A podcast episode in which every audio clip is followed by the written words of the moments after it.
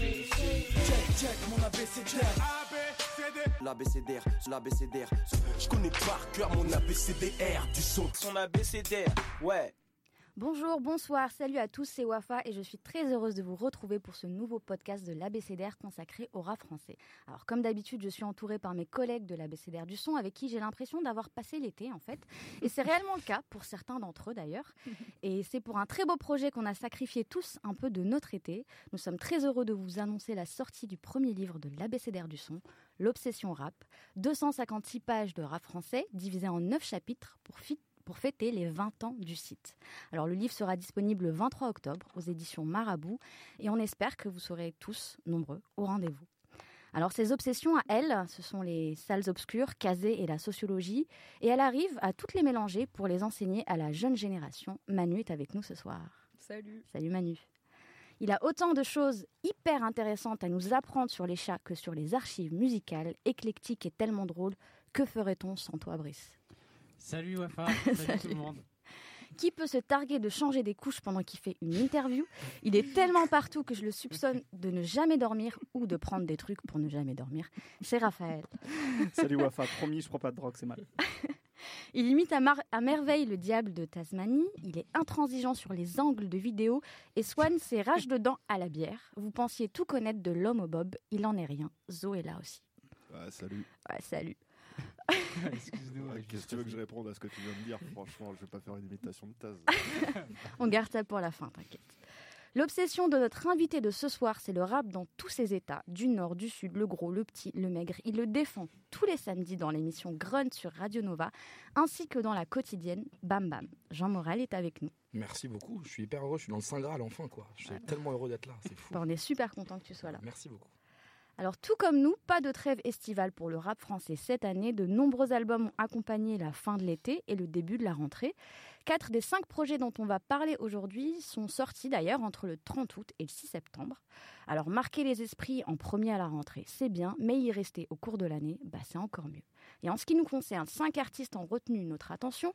Tout d'abord, deux projets dont les chiffres ne cessent de croître depuis leur sortie, ceux de Niska et de PLK, deux succès plus ou moins attendus avec des formules bien rodées. Il n'est jamais vraiment parti, mais il est de retour. Oxmo Puccino a sorti son huitième album, jamais dans la tendance, mais est-il dans la bonne direction? Enfin, autre parallèle, les premiers projets de deux rookies, Attic et Zixo, de quoi remettre au goût du jour un certain rap de rue qui connaît ses classiques. Et pour commencer tout de suite, on va passer avec toi, euh, Jean, okay. euh, à ton coup de cœur. Donc sur quoi tu t'es attardé ces trois derniers mois? Ces trois derniers mois, alors il y en avait un qui est un peu tardif et qui a un peu un retard, mais que je continue à écouter en boucle. C'est un mec qui fait pas vraiment du rap, mais qui fait plus de la chanson, qui s'appelle Moussa. Et il y a un morceau qui s'appelle Double Vue où en fait il y a un phrasé assez rapologique que je trouve assez fantastique et, et en fait je trouve qu'il écrit même des meilleurs lyrics que pas mal de rappeurs et donc je trouve que c'est de la chanson vraiment bien. Et sinon évidemment comme après tout le monde je pense que la sortie de Dourak de Isha euh, bah, m'a fait un bien Oui. fou parce que c'est Ouais. c'est nécessaire en fait. Isha est nécessaire c'est le constat. Exactement. Très bien. Passons tout de suite au tout premier sujet de notre podcast. Disque de platine depuis quelques jours, le troisième album studio de Niska, Monsieur Sall, est sorti deux ans après Commando. Lui-même le définit comme une extension de l'album précédent. Les parallèles entre les morceaux des deux albums le montrent. Démarrage en trompe, promo sur des écrans dans les rues de Paris et dans le métro playlisté sur France Inter, il a mis le paquet. Mais est-ce que le contenu est aussi attractif que son emballage? Je pose la question à toi, Brice. Bah, tu l'as, je pense que tu as un peu euh, soulevé, moi, ce qui m'a, ce qui m'a un petit peu, euh, entre guillemets, déçu euh, à l'écoute de l'album de Niska. Euh, c'est que c'est une extension de Commando. Euh, et hum, je pense que quand on est, quand on est devenu aussi important dans le rap français, aussi gros que, que Niska, bah, il faut, faut, faut essayer de se challenger de faire euh, différent, faire plus, plus fort dans, dans la musique, dans les paroles. dans les invités, dans les choix de producteurs. Et, et en fait, euh, à l'écoute de, de Monsieur Sall, moi, ce qui m'a ce qui m'a un peu embêté et qui, est paradoxal et que j'ai aussi un peu retrouvé à l'écoute de l'album de PLK, c'est que à la fois on est sur un disque qui est euh, franchement honnêtement qui est bon. Euh, Niska il, il est plus fort que, que beaucoup de monde dans le rap français. Il y a un vrai truc avec les producteurs, avec ses adlibs, avec ses ambiances. Euh, il, a vraiment un truc où il comprend la musique, il sait comment il faut poser sur n'importe quelle prod, surtout quand c'est un peu des prods proches de sa musique. Et à côté de ça, bah, tu as, un peu envie que il continue de, d'essayer de, pousser les murs, de, de, devenir encore plus grand, encore plus gros, de faire plus qu'avant. Et à l'écoute de Monsieur Salle, parfois, en fait, moi j'avais l'impression de, d'entendre des, des, des, versions bis de exactement de euh, Salé, euh, de, euh, de BOC ou de d'autres morceaux comme ça. Alors justement, moi j'aurais bien aimé qu'il y ait un morceau comme BOC sur l'album. Ouais, Je trouve, je trouve qu'il n'y a, pas le truc de surprise de ce qu'avait BOC sur l'album justement. Bien sûr, ouais. Et c'est moi c'est ce que je regrette un peu et, et un peu le c'est assez symbolique, mais le, le premier morceau vrai. Euh, bah en fait, je sais, j'ai pas vérifié sur Genius, mais euh, Boy en fait a samplé. Euh, on dirait qu'Icasboy a samplé réseau euh, dessus, parce que c'est exactement presque la même ligne mélodique, etc. Et, moi, c'est ça qui m'a un peu embêté avec Monsieur Sall. Et quand je disais que c'était aussi paradoxal, c'est que derrière, musicalement, tu peux pas dire que c'est mauvais. En fait, c'est meilleur que beaucoup de choses qui sont sorties dans le rap français. Mais c'est juste que je trouve qu'il y a une espèce de zone de confort et un, manque d'ambition ou à, au même moment où en fait Niska c'est un des artistes français qui est le plus scruté euh, à l'international en Angleterre euh, aux États-Unis aussi un peu il avait commencé à faire des versions remix de ses de morceaux de son de mm, Commando avec Steve London et Cuevo. C'est un peu gadget aussi, non? C'était un peu gadget, mais ça montrait que quand même il y avait un peu d'intérêt à l'étranger pour ce qu'il fait. Et euh, je pense qu'il aurait dû un peu euh, plus jouer cette carte, un peu comme euh, l'avait fait MHD avec son album, où il invitait des artistes étrangers aussi, ou même, enfin, le choix des featuring, il est pas, il est pas surprenant, quoi. C'est-à-dire que des, sur les albums de rap français de cette année, euh, Cobaladé, Maes, etc. On les a eu partout, quoi. Il n'y a pas Maes sur l'album de Nino. voilà, Cobaladé, Nino, des choses comme ça. Et Us aussi, c'est un peu devenu le truc qu'on voit tout le temps. Euh, et, et, moi, c'est ça qui m'a un peu embêté avec ce disque. Et derrière, pourtant, tu as quand même des singles qui sont vraiment, vraiment hyper forts. Quoi. Enfin, euh, Siliconé, euh, La Zone est minée. Euh, du lundi au lundi. Du lundi au lundi. Méchant, c'est tellement meilleur que plein de trucs de rap français. Mais c'est marrant parce que on disait avec le streaming que ça allait libérer la musique. Euh, ça allait être euh, hyper bien pour la créativité, qui aurait plus besoin de faire des gros singles et de mettre derrière des morceaux pour remplir pour faire un album. Et là, je trouve que depuis euh, le début de l'année, bah, on revient dans cette logique qui existait à l'époque des singles radio, où en fait on met sur, on fait un album où on met genre trois ou quatre très gros singles, et derrière on met des morceaux un peu pour remplir et avoir 15 ou 16 titres quoi. Et je trouve que ça se ressent aussi beaucoup sur l'album de PLK où il y a trois ou quatre morceaux très très forts qui ont hyper bien marché, genre un peu de haine, euh, euh, problème aussi, et derrière des morceaux un petit peu plus dispensables.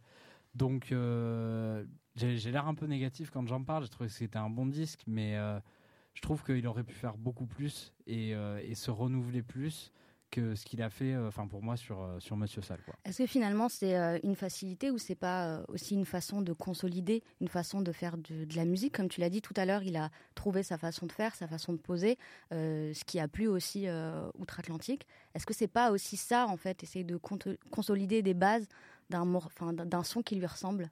Manu, je sais que tu as T'as aimé, l'album Moi, j'ai aimé effectivement parce que je suis d'accord avec le fait que c'est l'application d'une formule, mais au moins, il a le mérite que ce soit une formule à lui, c'est-à-dire une formule qu'il a conçue et pas qu'il a repris. Moi, je suis d'accord avec le fait que c'est une espèce, une espèce de, euh, d'extension de, commando en peut-être un peu mieux maîtrisé. Mais du coup, je trouve que le fait que ce soit un peu mieux maîtrisé, effectivement, c'est peut-être un peu plus lisse. Et moi aussi, je regrette des morceaux comme euh, Bâtard en couru, comme Chasse à l'homme, comme euh, même ces freestyles. Tu vois, moi, j'ai toujours préféré le Niska de Carjac Chirac plutôt que celui de Réseau, même si je pense qu'on est tous d'accord pour dire que c'est réseaux qu'il a fait passer à autre chose. Mhm. Mais euh, ça reste voilà sa formule qu'il applique, etc. Il y a, je suis d'accord encore avec toi, hein, des, euh, enfin la, ritournelle de bâtiment, effectivement, tu te dis à deux tonalités près, c'est celle de Salé. Euh, même dans la zone éminée, qui est un titre que j'aime plutôt bien parce que c'est plus le style que je vous ai dit des freestyles.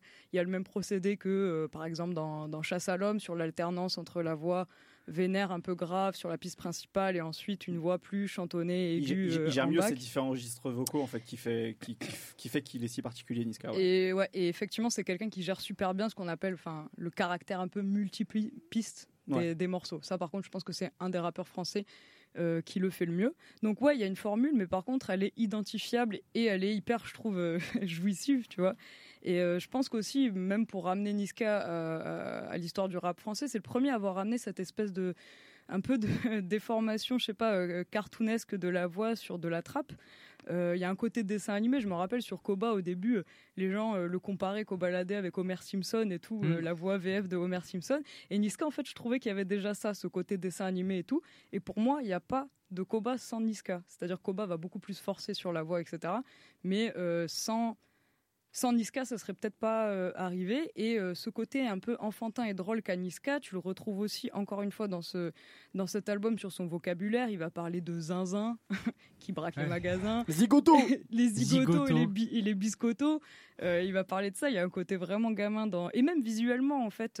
par exemple, dans le clip de la zone éminée, il y a une scène par exemple, il y a un travelling, il est en bas de son bâtiment et tout. Et à un moment, il y a un gars, il lui file un parapluie, il le chope. Et au moment où il l'ouvre, il y a une pluie de billets qui tombe. Et pour mm. moi, ça en fait c'est, je sais pas, une scène de, comédie musicale un peu loufoque ou de, ou, de dessin animé. Il a un côté très drôle. Et pour moi, je sais pas, il me rappelle un peu, parce qu'il y a eu des polémiques effectivement sur lui, le style de gars avec qui tu te vénères, t'es embrouillé avec lui, mais dix minutes après, il te fait une blague trop drôle, du coup, tu peux pas lui en vouloir.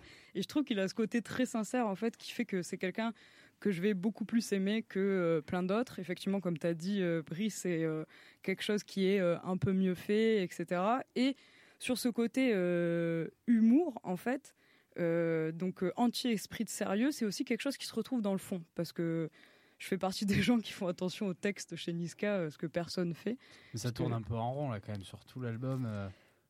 Il y a. Il y, a, il y a un fond pour moi parce qu'il y a ce côté. en fait, c'est pas un gars hypocrite. C'est-à-dire que moi, l'intro, tu en as parlé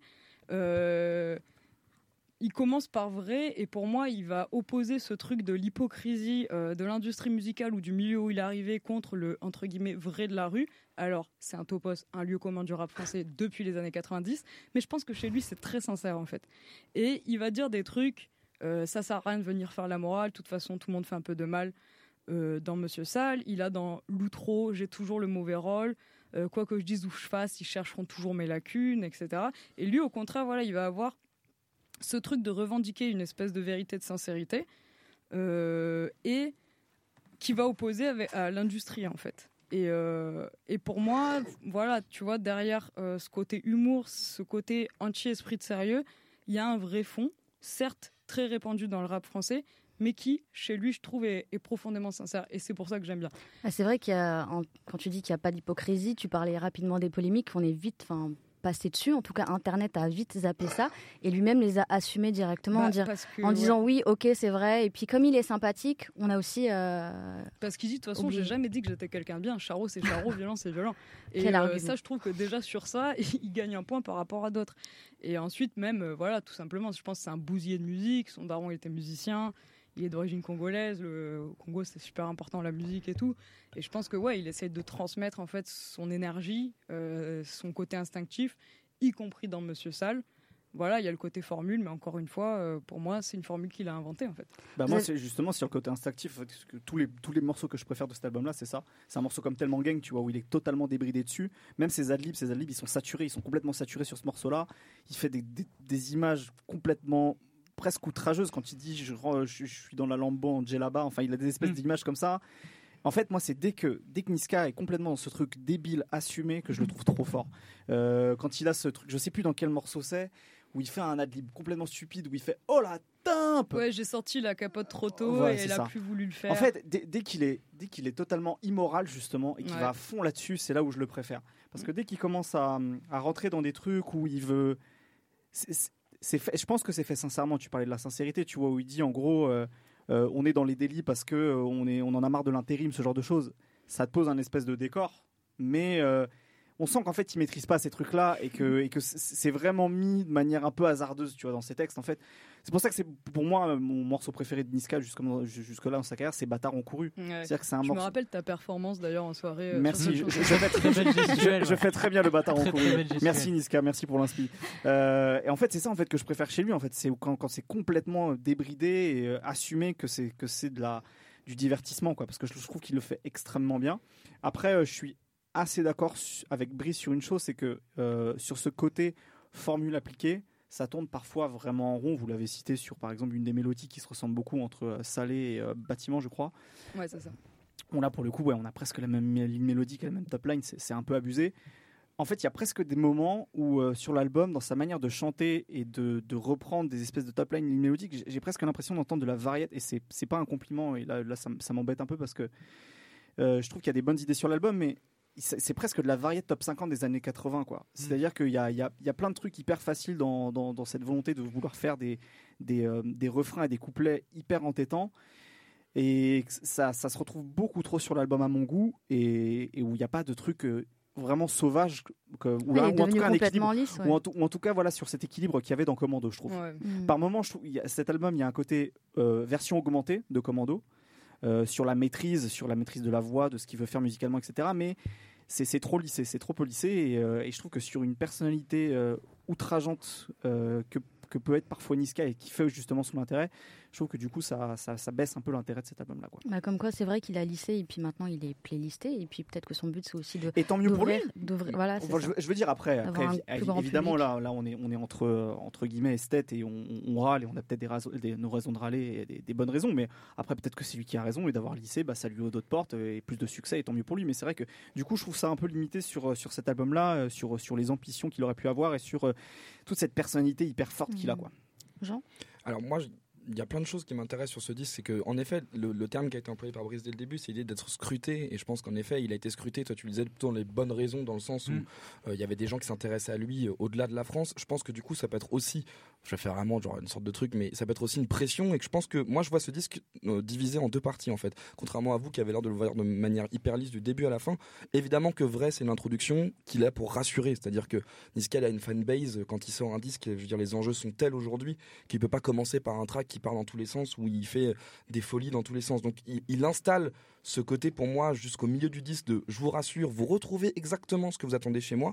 Par contre, je trouve que dans deux trois mélos et dans deux trois choix de prod, euh, il, prend deux trois risques. Je pense au morceau Stop qui certes est un clicheton de base. Dans l'album, il y a des trucs un, il y a des trucs différents, un peu différents, même dans, dans, les registres même d'écriture. C'est-à-dire qu'il est un peu horrible quand même. ouais, mais Stop, c'est des, des gimmicks un peu comme les wow, etc. Où tu reviens. Moi, je trouve que Stop, il y a un choix. Alors le morceau, mm. on peut l'aimer ou pas l'aimer, mais il y a un, un parti pris de prod qui est vraiment de pas être toujours dans les mêmes registres. Là, il y a ça tourne un peu vers le dancehall. Il y a, moi, j'ai même senti deux trois peut-être influences baile funk un peu étonnantes, ah. de trucs où tu sens que c'est quand même un mec qui fait un peu de la musique monde dans le sens où il est écouté tellement partout, il peut faire des concerts où il veut, que je pense qu'on finit par avoir des influences qui sont plus celles du 9 Le 9 est hyper représenté, notamment dans le track listing, on voit les featuring, etc. Mais aujourd'hui, euh, d'ailleurs, on, on, en parlait, il, en parle dans plein d'interviews, il arrête pas de dire à chaque fois, on regarde, je regarde plus du côté des States parce qu'on peut tout faire tout seul, etc. Mais il est écouté par des Ivoiriens dans tous les sens, qui adorent justement ce côté euh, les adlibs un peu blagues en permanence, toujours faire des vannes et tout, qui sont registre d'écriture, et que je pense que il, s'autorise en fait des sorties musicales qui, à mon avis, pour lui en tant que, que lyriciste ou en tant que rappeur, etc., sont pas si évidentes. Et je pense qu'il a vraiment pensé ce disque avec un track listing. Je rassure la fanbase et je tente un peu des choses. Et le dernier morceau, c'est une tentative. Hasta luego, je crois, il s'appelle comme mm. ça le morceau. C'est un peu une tentative qui est je le, crois dernier, le dernier, c'est pas des flingues et des roses Ouais, c'est ça, mais avant, il y en a un autre qui s'appelle Hasta Luego, il me semble, qui est à peu près dans le même registre. Brice à la flingue et des roses. Voilà, voilà. ça, merci. Grâce à cette tracklist incroyable. Et donc, euh, donc il y a, il y, a, bah, y a quand même pour moi des tentatives. Alors après, peut-être qu'elles sont pas encore réussies, mais je pense qu'en plus, c'est vraiment un mec qui est tellement écouté, surtout à l'ère d'Internet, où il doit prendre en considération, je pense qu'il appartient à ces artistes qui prennent en considération les statistiques de ce qu'il fait. C'est-à-dire qu'il voit ce qui cartonne ou cartonne pas. C'est marrant que tu dis ça parce que PLK, c'est exactement ça aussi. Enfin, il en parlait en interview euh, à, l'époque de ses premières mixtapes avec euh, Funky Flav, son manager. Euh, ils, ils, faisaient un peu la prochaine mixtape en fonction des scores des morceaux bah, ça change tout, d'avant. C'est que l'idée du streaming en fait amène déjà l'idée que plutôt que de, de, de, prendre des risques, je vais au moins faire un contingent de, morceaux où je suis sûr que la recette a fonctionné et que je prends aucun risque. Et ça, c'est peut-être un des travers du coup pour le coup du streaming, c'est-à-dire qu'il y a vraiment, tu pars pas de, rien en disant je repars à zéro. Là, évidemment, en effet, version augmentée de Commando, je suis d'accord. Il y a quelques titres où on dit la recette a tellement bien fonctionné, je vais la peaufiner encore une fois. Là, j'ai mes bangers, je sais que ça cartonne, mais je trouve quand même qu'il y a deux trois moments où ils tentent des nouvelles choses, limite dans cette perspective-là, c'est-à-dire je vais essayer des trucs un tout petit peu différents. Stop, par exemple, moi je trouve vraiment que c'est une tentative. Il, ça va pas marcher et donc il va dire bah plus jamais je fais ça. Mais, hmm. mais il y a, y a un retour tellement immédiat sur l'écoute qu'à mon avis, il fonctionne un peu comme ça dans la manière d'écrire. Sur sa volonté de faire quelque chose de différent, par exemple, c'est un morceau qui est sorti euh, entre les deux albums, qui a du coup été mis sur la réédition de Commando Chibaldi, c'était Wesh le Gang. Ouais, j'allais en parler. Pour le coup, de Wesh, ouais. Cool. Wesh Ouais, le Gang, je trouvais que c'était euh, sur cette idée de faire quelque- de proposer quelque chose de différent, comme tu disais, Jean. Je trouvais qu'il y avait, vraiment un, truc- un truc nouveau.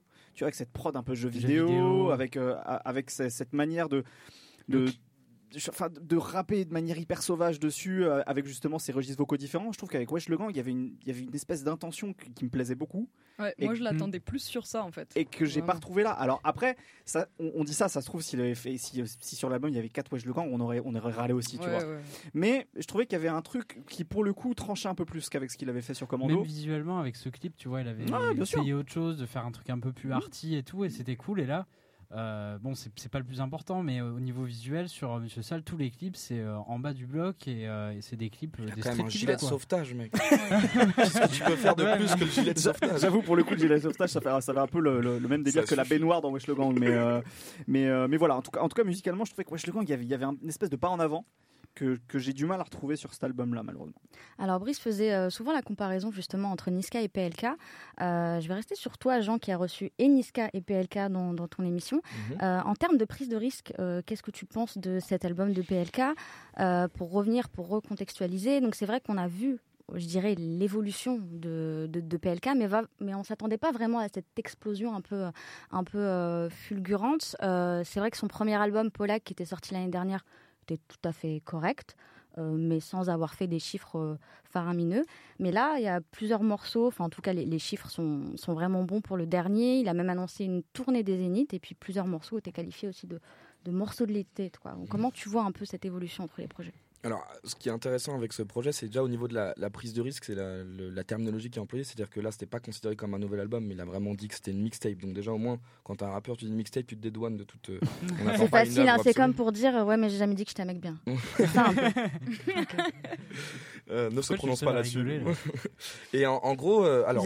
Pas les Ce que je trouve assez, euh, déjà ce que ça révèle chez lui et ce qui a été beaucoup analysé euh, déjà aussi, mais c'est que c'est on est, on est on fait face à un rappeur qui est hyper productif, qui n'aime que le rap, qui peut faire que ça.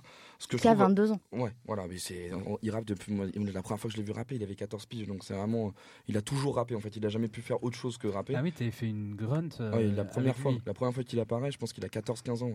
un Ouais. truc comme ça. Enfin, il, il rappait déjà vraiment, il rappait et c'était un, c'était un fou furieux quoi. Il, il aimait que ça. Il, il- a toujours travaillé dans sa chambre avec ses lits superposés où il fait encore sa live Instagram, donc tu le vois. Hmm. Mais il a toujours été là. Il a son ordi, ses enceintes, il bosse et je pense qu'il fait deux morceaux par jour. C'est-à-dire que quand on, tout le monde s'est enflammé par exemple sur la performance technique de, de, PLK quand il a fait cette vidéo en une heure où il fait un morceau en une heure. Je pense qu'il y a beaucoup de morceaux qui sont très impulsifs et qui terminent très vite.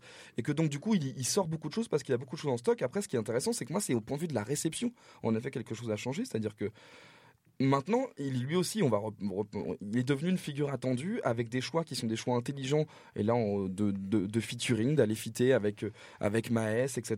De, de s'installer sur le paysage en disant, en gros, je, je, je côtoie ces gens-là et, et je peux faire de la musique avec ces gens-là parce qu'ils me considèrent comme leur égal. Et c'est ça qu'il a réussi à faire. Et je trouve que produire beaucoup euh, avec des morceaux extrêmement efficaces, il est exactement dans la veine de ce que beaucoup d'auditeurs attendent du rap aujourd'hui. Et donc PLK, il a, il a sa formule secrète à lui, pour pas citer des, des noms trop vieux, mais il a un truc où il sait, il sait exactement ce qu'il doit faire, il les empile, ça fonctionne, il a des titres qui marchent bien, et, et en même temps, tu te dis, je pense que du coup, lui pense déjà à l'album en se disant j'appellerai ça un album la prochaine fois quand je vais condenser tous ces titres-là pour qu'il n'y en ait que 12 où euh, je prends pas le risque de mettre un couplet qui est pas forcément nécessaire, etc. C'est-à-dire que il a, à mon avis, trouvé exactement ce qu'il cherchait. Là, il s'amuse encore, il tente des choses, et une fois qu'il aura vraiment amassé tout ce qu'il sait faire, là, il va produire vraiment la suite de Polak avec un disque qui maintenant, en plus, là, là, il, est scruté pour le coup lui aussi, et il a plus le droit à l'erreur. C'est-à-dire que maintenant, il est installé, il fait partie vraiment des grands noms de ce rap, et donc je pense qu'il a le recul, et en même temps, ça va lui faire peur aussi de se dire, il va pas falloir que je fasse des morceaux en deux jours, il va peut-être falloir que je revienne sept fois en studio pour peaufiner tel ou tel truc, et je pense que c'est une nouvelle méthode de travail qui va devoir s'appliquer. C'est vrai que tu parlais de featuring tout à l'heure, et même sur l'album d'avant, il, a- il avait quand même Nekfeu, SCH, mais comme quoi ça n'a pas forcément Ouais. suffi. Donc Mhm. c'est vraiment, euh, je dirais, le travail. On parlait statistiques et d'autoréférencement aussi euh, tout à l'heure. Exactement. Et puis là, sur les featuring, ça, ça veut dire quelque chose. C'est qu'à la fois, il y a son cercle proche depuis toujours, c'est Nekfeu, qui était évidemment un feat assez attendu parce que Nekfeu euh, a- peut appuyer tous les rappeurs qu'il côtoie depuis longtemps en disant je vais donner de la Ah, force. ça, il a fait croquer. hein. Et SC- SCH, SCH pour le coup, c'est c'est justement cette volonté de, de, de, de- avec un featuring de montrer, voilà, je, vais croiser le fer avec, avec des gens qui sont déjà implantés. Et je pense que pour lui, c'était un, aboutissement à la fois. Je pense qu'en la fois c'était super naturel parce que moi j'y vois parfois quelques similitudes en effet avec SCH donc c'était assez naturel. Et puis et puis du coup ouais il en découle quelque chose qui me paraît normal. Donc le, les featuring déjà en fait inscrivent à mon avis PLK dans un truc où tu sens que même si ça paraît spontané que ça sort tout le temps derrière il y a quand même un truc qui est hyper pensé et c'est millimétré. Et on est vraiment sur un truc de l'ordre de l'industrie aussi où, où tout ce qu'il fait est parfaitement réfléchi et puis il faut savoir que sur le côté production, euh, on va dire euh, spontané et efficace, Jules sera toujours le meilleur. Merci euh, Manu. Ça sera ma seule remarque. Je me disais, je croyais qu'elle allait parler de PLK, j'avais le moral. Évidemment. Merde.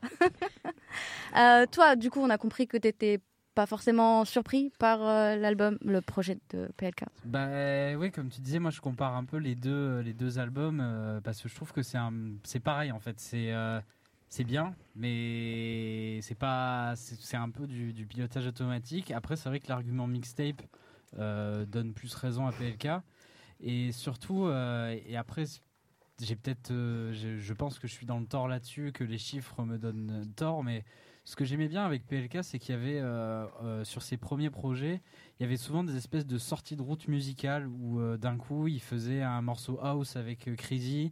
un morceau by Funk. Bah, un morceau by Funk. Il y avait un truc où la prod changeait, qui était produit par Platinum Wave. Je me souviens plus du nom du morceau. T'as pas la tracklist là J'ai pas la tracklist sous les yeux malheureusement. Donc voilà, là je suis bloqué. J'ai bien fait d'amener la tracklist de mental. et c'était là où je trouvais assez surprenant, assez intéressant. Et là, on sent en fait au, fil, au fur et à mesure des disques qu'il euh, rentre un peu dans le rang du, rap français et euh, il fait vraiment... son, morceau avec Maes, c'est ça. Hein. Moi, là, là pour le coup, surtout Maes qui fait sur le morceau, j'ai l'impression d'avoir entendu déjà 4 ou 5 fois. Quoi. on dirait qu'il a repris une top line, qu'il a un peu changé. Et, euh, et musicalement, artistiquement, je trouve que c'est moins intéressant. Euh, et en même temps, par contre, il a un sens du refrain qui fait que tu peux pas lui donner tort non plus, quoi. Enfin, un problème, un peu de haine, c'est hyper, hyper efficace. Mais euh, moi, moi, à la base, j'avais été un peu, euh, un peu séduit par PLK parce que il essayait de, de, faire différent parfois, quoi. Et, et là, c'est moins le cas. Sauf sur ce morceau qui s'appelle Tout recommencer avec la chanteuse Tessa B, mhm. où, où là, il essaie un truc un peu de faire une chanson d'amour vraiment. Oui, mais où il met un peu de lui là, c'est moins personnel parce qu'il il, parle de famille morcelée, il parle du fait d'avoir taffé en garage. Donc là, du coup, il y a un peu plus de lui. Il n'y a pas ce truc où, euh, de la même manière qu'il essaye de s'approprier certains trucs qui fonctionnent en termes musicaux, parfois on a l'impression qu'il s'approprie des, des, des, motifs euh, qu'on retrouve dans le rap français, tu sais, le grossiste, le truc, le machin, tu vois. Après, c'est une mixtape on peut, on, peut, on peut voir le verre à moitié plein en se disant effectivement, il essaye des choses, euh, il tente si ça fonctionne, si ça, si ça va bien sa personnalité, etc. Mais moi, je crois toujours plutôt à la sincérité d'être fidèle à un truc qu'on a déjà amené et je trouve que sur un morceau comme celui-là, justement, il y a une certaine fidélité à, ce que, mmh, des choses qu'il avait racontées avant. Et ça rappelle l'auditeur qu'il a été. C'est-à-dire que moi, j'y vois aussi évidemment des références à, pour le coup, ces feats un peu euh, rap RB. Euh, tu sens qu'il a écouté peut-être du Rof, euh, ah, avec Asia. Là, tu te retrouves quand même avec un refrain chanté par une meuf. Un truc. T'es hein. ça fait si longtemps que t'as pas entendu ça dans le rap. Je trouvais ça assez marrant quand je suis tombé dessus. Vraiment, on était en train de l'écouter tout le sens de mais, mais c'est dingue, j'ai pas écouté un truc. J'ai l'impression vraiment de me plonger en arrière dans le Peura. Et ça montre aussi, justement, encore une fois, ce même gamin, 14 piges, qui a tout mangé dans le rap et qui régurgite un peu tout ce qu'il ce qu'il a entendu, etc. et qui continue de tenter des choses. Et puis je trouve aussi que même le titre et la manière de penser le truc, c'est vraiment la mentale il y a cette valeur du charbon, du travail. Il y a un morceau où c'est carrément euh, travailler, voilà, en permanence. Et ça, vraiment, c'est ce qu'il est, quoi. C'est-à-dire que c'est vraiment un mec. Il, et moi, je me rappelle d'une interview, il m'a dit Je déteste les vacances. C'est-à-dire tu me dis Il euh, faut que je quitte mon ordi et tout. C'est pas possible. Et il, il n'aime que ça. Donc, du coup, je peux pas lui reprocher de faire beaucoup de morceaux. Mais je pense qu'il gagnerait à justement euh, prendre du temps pour vivre des choses et avoir des, plein de choses à raconter, quoi. Genre, ça me rappelle une interview qu'on a fait avec Raph de Luigi. Mm. Euh, qui nous disait, on lui dit bon du coup là tu vas faire un album et il fait bah non en fait là de tout ce que j'ai fait de ma vie c'est des interviews, j'ai rien à dire. Euh, faut que je voyage, faut que j'aille voir des gens, revoir des amis, euh, avoir des trucs à raconter. Et, là on est dans un truc très industriel où où bah des fois ça tourne un petit peu en rond dans les thèmes évoqués, mais franchement j'attends le prochain album parce que quand je vois ce morceau avec Tessabé par exemple, je me dis qu'il a encore des idées, des choses comme ça. Ouais, après, paradoxalement, je trouve que Pelka, je pense que Pelka a vécu plus de choses que moi déjà, tu vois. C'est oui, ça qui, c'est sûr. C'est là où je me dis que j'ai quand même toujours envie de l'écouter, quoi. Puis par le vécu est pas le critère numéro un de la bonne musique en fait. Non, c'est comment tu utilises ton vécu. Voilà, c'est ça. Moi, j'ai des souvenirs de la cache. Il a rien vécu. Il était juste son geek dans l'ordi et pourtant il a sorti des gammes. Non, bien sûr. Quoi. Très bien, merci beaucoup. Alors moi j'en connais un qui a bien vécu, c'est euh, le oh coup de cœur de, de Raphaël. Ah, ouais, il a vécu, on l'a attendu et euh, est-ce qu'il a fait de la bonne musique alors? Ah bah je pense qu'il a fait de la bonne musique. Donc euh, si, si, si, vous êtes très fin intellectuellement parlant, vous aurez compris que je parle de Némir, qui pour le coup a, a pris son temps ou peut-être que c'est le temps qu'il en a, pris des vacances. Hein. peut-être que c'est le temps aussi qu'il a pris, qu'il l'a pris lui, parce que effectivement, on attendait un, un album de Némir depuis ailleurs en 2012. Et donc enfin en 2019, on a cet album euh, éponyme qui s'appelle donc Némir.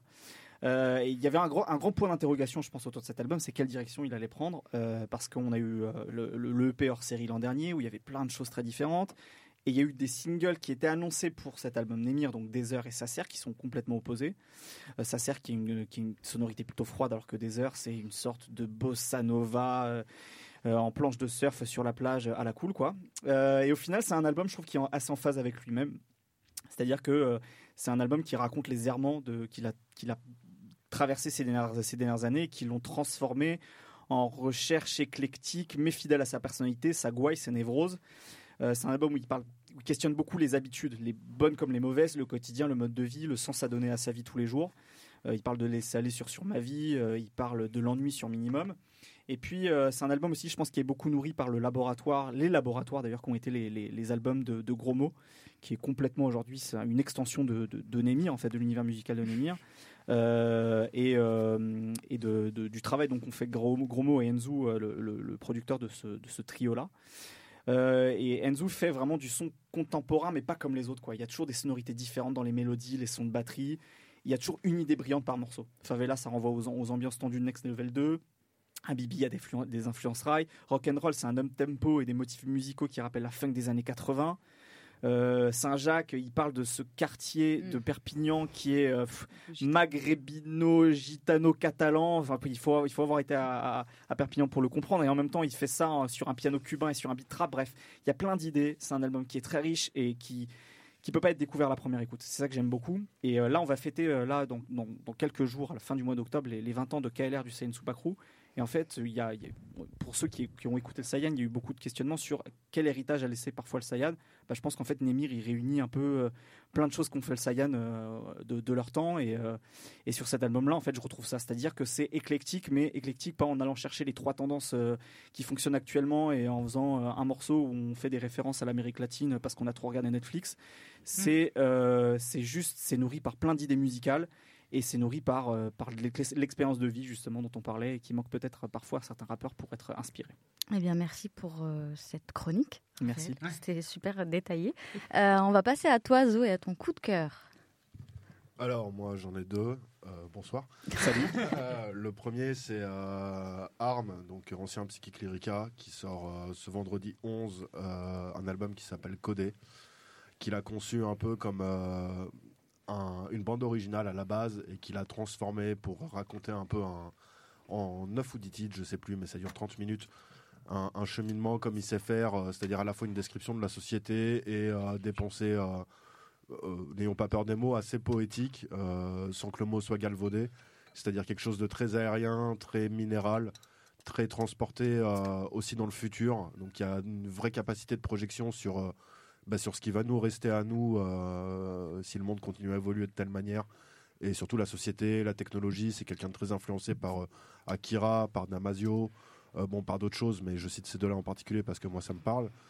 Et c'est un album en fait qui alterne des mm, balades, enfin des balades, non, c'est pas le bon terme, des, des chansons vraiment très planantes, très douces en apparence, puisque c'est quand même très à vif en même temps et de l'autre côté euh, une trappe assez nerveuse et presque j'irais pas dire guerrière mais euh, de résistant euh, de celui qui sait qu'il va devoir un peu prendre le maquis pour utiliser pareil encore des grands mots parce que là j'en fais un peu des caisses mais qui va devoir un peu lutter contre une évolution de la société et, au lieu de s'adapter qui va devoir un peu décider de, de, composer avec les codes qui vont s'imposer à lui sans se galvauder et au contraire de, de mener sa route.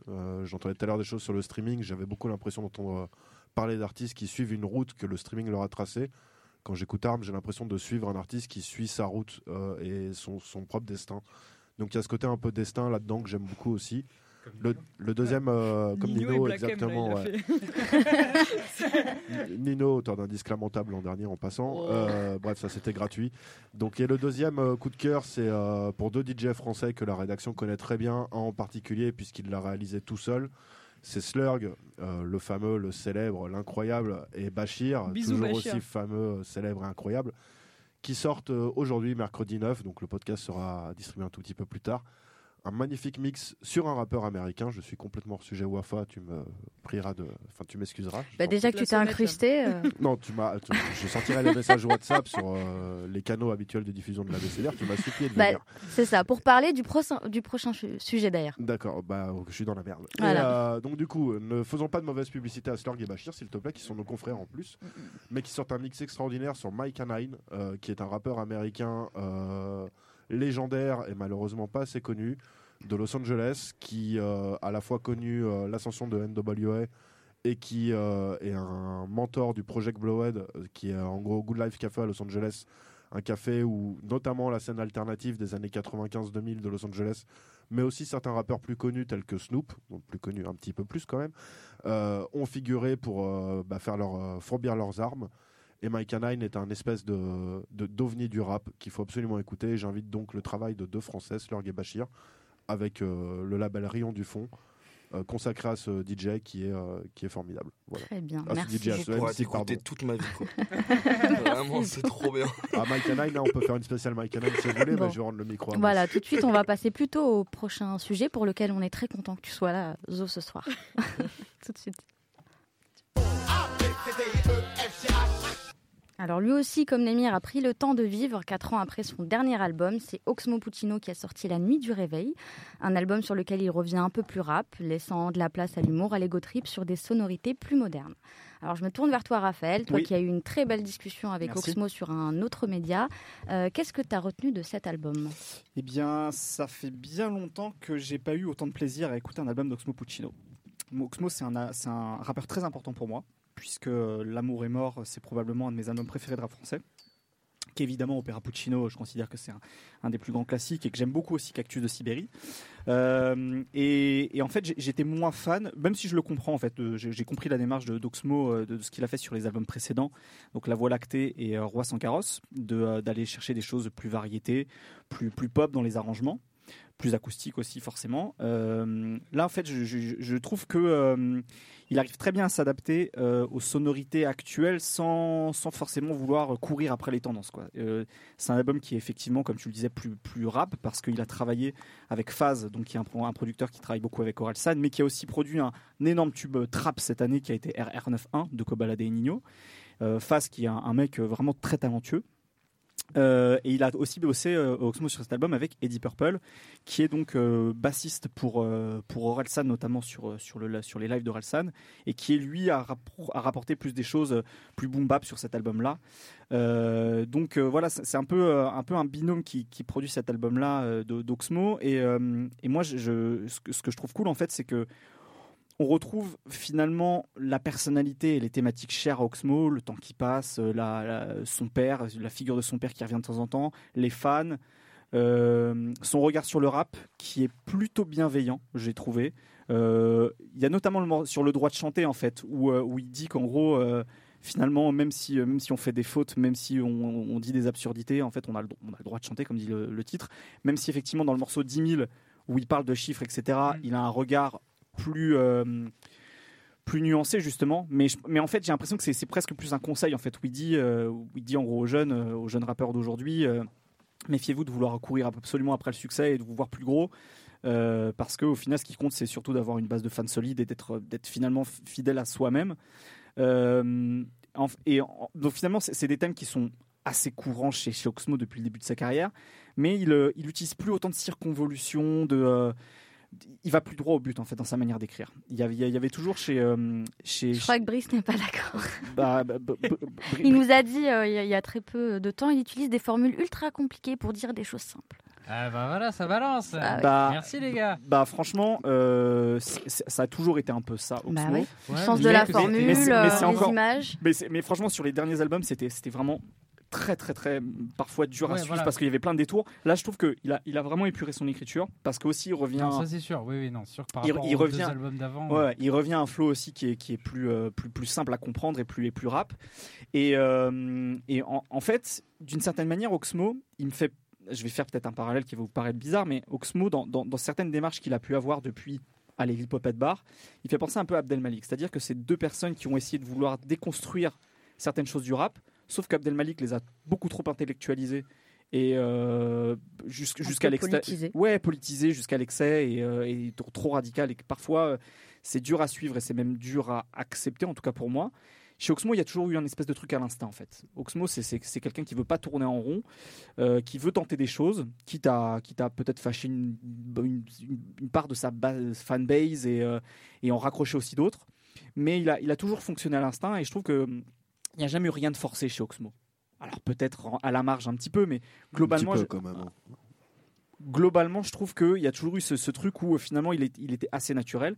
Et là, je trouve que sur cet album, il retrouve encore plus de naturel euh, parce que ça reste quand même un, un excellent rappeur. Je trouve qu'il il sait très bien manier sa voix, sa manière de la poser, d'utiliser les mots euh, pour, pour dire des choses. Et, euh, et voilà, moi, franchement, je, je trouve que c'est euh, plutôt un, un bon album. Euh, duquel j'a- j'a- j'attendais pas grand chose parce que en fait finalement euh, je fais et je pense que Oxmo a fait le deuil de ça c'est à dire que je fais probablement des parties de ses fans de, la- de sa première partie de carrière euh, qu'il accepte peut-être d'avoir un moment égaré avec les, les choses qu'il a fait mais je trouve que sur cet album il peut il peut en, en retrouver pas mal justement parce que c'est un album qui est, qui est bien produit et bien réalisé Ben, je- en fait, je suis d'accord avec plein de trucs de Raph et en même temps, il y a plein de petits détails où je suis pas d'accord. Euh, déjà, j'aime beaucoup la comparaison avec Abdel Malik et je pense que la réponse, elle est simplement qu'Abdel Malik a cherché à intellectualiser, à politiser au mauvais sens du terme son propos Mhm. euh, plutôt que de se concentrer sur la musique et qu'effectivement, le Oxmo a été instinctif, c'est que lui, il a encaissé, et notamment dans le rapport à la France, euh, énormément de codes de la musique française et de la Mhm. chanson française et à côté, en plus, ceux du jazz aussi. Euh, alors ça, c'est une analyse complètement personnelle. Moi, à titre personnel, par exemple, j'ai jamais cru au rap qu'on va appeler acoustique, c'est-à-dire avec des instruments. Je parle pas d'un arrangeur qui vient jouer une basse ou une bien batterie. hein. Je parle euh, l'hypopète bar, par exemple, les Jazz Bastards. Euh, et c'est à ce moment-là qu'il a commencé à perdre tout le monde. Euh, honnêtement, à certains moments, ça a viré limite à l'accident. Genre Slow Life, qui est pas si lointain que ça, c'était incompréhensible et on sentait quelqu'un qui se cherchait. Et là, c'est vrai que dans ce que Raph dit, moi je retrouve la même chose parce qu'on sent un peu un artiste qui en fait n'est pas un artiste accompli, mais un homme accompli. On sent quelqu'un qui finalement a accepté son âge, a accepté. euh, Alors, je vais même, euh, avant de développer mon propos, euh, m'arrêter sur le droit de chanter. Pour moi, commencer cet album, au lieu même de s'adresser aux rappeurs, c'est un peu comme si pas il justifiait parce que c'est pas du tout quelqu'un qui a besoin de se justifier. Il a tellement de d'aura, de parcours et, et d'intelligence, mais qui légitimait un peu tous ses choix de ces 15 dernières années depuis les Jazz Bastards et qui disait clairement bah ouais j'ai chanté depuis 15 ans je vais encore le refaire un peu sur cet album. Et la voix d'ailleurs il y a un morceau je crois que c'est la piste à peu près 10 euh, non c'est pas la 10 c'est enfin bon, son tracklist effectivement ressemble à des Camoulox pour euh, paraphraser Nemo et ça j'y reviendrai plus tard. Mais euh, où il chante vraiment pas mal du tout c'est celle où il parle d'une histoire d'amour euh, où il y Euh, a des pistes des, un refrain chanté il me semble ouais je, je, je- bref bon c'est sur la euh, fin de l'album et je me souviens et plus tout ça pour dire que je pense qu'il a Horizon aussi sensuel. Horizon sensuel ouais. je crois que c'est ça c'est le meilleur Camoulox de la tracklist d'ailleurs C'est moi le tracklist ce soir. c'est mortel. Pour vous Très bien, servir. parfait. Je crois que c'est Horizon Sensuel, j'espère que je dis pas de bêtises. Ouais, normalement ça doit être ça ouais. Et bref, euh, tout ça pour dire que, euh, en gros, j'ai aussi l'impression que lui-même, il, finalement, il reconnaissait quelque part, bah ouais, j'ai essayé de chanter, j'ai essayé de, de faire des trucs, je vais encore le faire, mais cette fois, je le vis bien, je le vis accompli. Je cherche pas à définir ma musique, je cherche pas une formule, je vais revenir un peu euh, bah, libéré. Voilà, c'est un peu le gars qui a passé la quarantaine et qui, au lieu de faire la crise de la quarantaine, au contraire, il est bien dans ses pompes. Et cet album, est- j'ai réussi ma life, le single avec Orelsan, il est éloquent pour ça aussi, c'est pas un morceau extraordinaire. Le clip est marrant pour certains, gênant pour d'autres. Moi, je l'ai plutôt trouvé, je l'ai plutôt pris de façon bienveillante. Mais tu sens finalement de ce mec qui se dit, mais finalement quoi Je viens, euh, comme il en parle sur l'album, près de Lourdes, du canal de Lourdes, j'ai eu des galères. dans le dernier morceau notamment qui est très fort Voilà, et donc le Euh, dernier je- morceau, je reviendrai pas. Voilà, je reviendrai pas. Donc tu sens aussi qu'il dit à un moment, et même quand il parle d'argent, tu vois. alors on peut dire que c'est un luxe, mais il dit voilà, le truc c'est que soit tu fais vraiment 10 000, tu t'arrêtes pas à 9 999, mais à un moment, l'argent, en fait, bien sûr, c'est ultra nécessaire et tout, mais quel sens ça a? C'est celui de vivre, tu vois, de survivre et d'arriver à vivre tout court, pas que de survivre. Mais derrière, un peu, voilà, moi, moi je suis accompli. Alors effectivement, il fait de l'argent parce qu'il a été euh, malin, il a su se, accepter son étiquette de poète, faire beaucoup de scènes, des ateliers. Euh, il a joué un certain jeu et avec plaisir, je pense, hein, pas du tout de façon euh, malhonnête. Et ça donne un résultat d'homme vachement accompli, qui a passé la quarantaine de façon tranquille. Et finalement, aujourd'hui, c'est assez rare de voir des gens passer la quarantaine un peu en paix. Et du coup, bah, il kick de la trappe, de, franchement, de façon pas honteuse.